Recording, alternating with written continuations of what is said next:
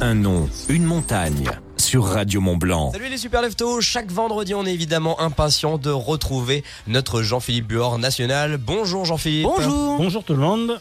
Chaque vendredi, un nom de montagne. On s'intéresse aujourd'hui à la Grande Casse en Savoie. Le point culminant de la Savoie, la Grande Casse. savais pas ça. Voilà.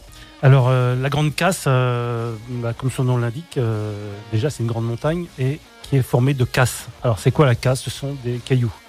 Alors il faut savoir qu'il y a plusieurs tailles de cailloux. On a alors, des montagnes en, en Savoie. Il y en a une qui s'appelle par exemple le le Péclet. Alors le Péclet, c'est un mot gaulois qui venait de péclo, qui signifie des pierres, mais des petites pierres.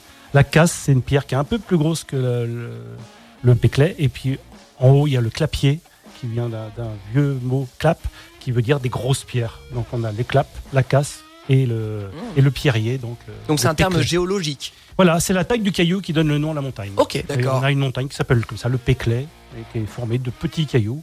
Et on a le clapier, qui n'a rien à voir avec les lapins, mais c'est parce que ce sont des gros.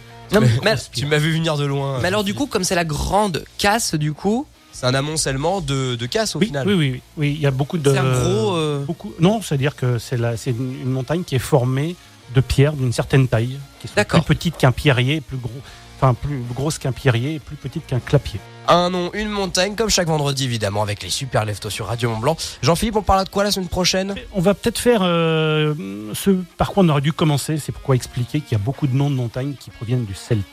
du celte. Oui. Eh bah allons-y. En gaiement. Haute-Savoie et en Savoie Absolument. Oui. La Bretagne, quoi. Non. Ah non Ah, ok. On se donne rendez-vous donc la semaine prochaine, un nom, une montagne sur Radio Mont Blanc. Un nom, une montagne sur Radio Mont Blanc.